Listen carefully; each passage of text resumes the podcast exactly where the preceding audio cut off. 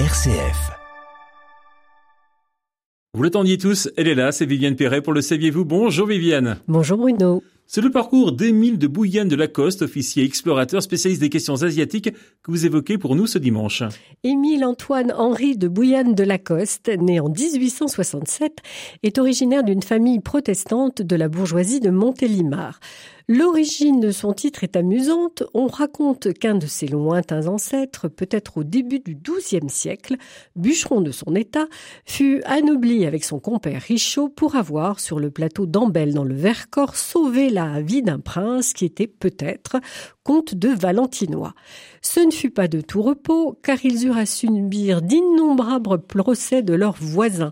Ces derniers étaient furieux du seul avantage que procurait l'anoblissement, c'est-à-dire payer moins d'impôts. quelque chose, hein le Bouillane de Lacoste dont je vous parle va d'abord servir comme officier, dont 7 ans dans euh, le 22e régiment de chasseurs alpins et chasseurs à pied d'Albertville, puis comme officier de renseignement dans la Légion étrangère en Indochine. Est-ce que c'est à cette occasion qu'il va prendre le virus de l'Asie Probablement, les différentes missions confiées en Asie par le gouvernement ne lui suffisent plus. Il voudrait se rendre en Afghanistan, mais le refus des autorités de le laisser entrer dans le pays lui donne l'idée d'un stratagème pour voyager autour des frontières du pays. Et puis finalement, il saute le pas et demande un congé sabbatique de trois ans de l'armée pour explorer une terre mystérieuse, dite la terre des herbes, c'est-à-dire la Mongolie.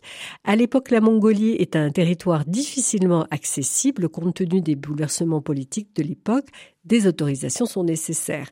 Et la mission sera soutenue par le célèbre banquier Albert Kahn. Un philanthrope français qui réunissait sous l'appellation Archives de la planète une impressionnante documentation photographique.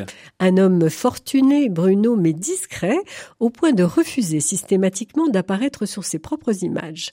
À Boulogne-sur-Seine, il est encore souvent, trop souvent associé au seul jardin baptisé de son nom, alors qu'il a œuvré toute sa vie pour réunir une documentation sur le monde.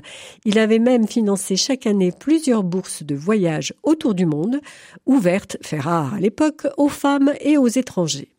Et c'est donc pour enrichir les futures archives de la planète que Bouillane de Lacoste partira en 1909 accompagné du docteur Duchazot, médecin de la marine, et de Zabiéa, un Polonais parlant russe, agent de la maison de fourrure Révillon à Paris et qui l'avait déjà accompagné en Afghanistan. Bouillane de Lacoste va réussir à prendre de nombreux clichés, offrant un témoignage historique, topographique de grande valeur sur la Mongolie et sur ses cavaliers nomades. La mission durera six mois et donnera lieu à un ouvrage au pays sacré des anciens Turcs et des Mongols. Bouillane de Lacoste disait qu'il avait voulu parcourir la Mongolie avant que l'ère industrielle, avec la construction des routes et des n'en altère le caractère. Il a 47 ans lorsqu'éclate la Première Guerre mondiale. Qui marquera la fin de ses expéditions, Émile-Antoine Henri de Bouillane de Lacoste décède à l'âge de 70 ans à Montélimar en 1937. Merci Viviane Perret, on se retrouve dimanche prochain pour un nouveau numéro du Saviez-vous? À dimanche prochain.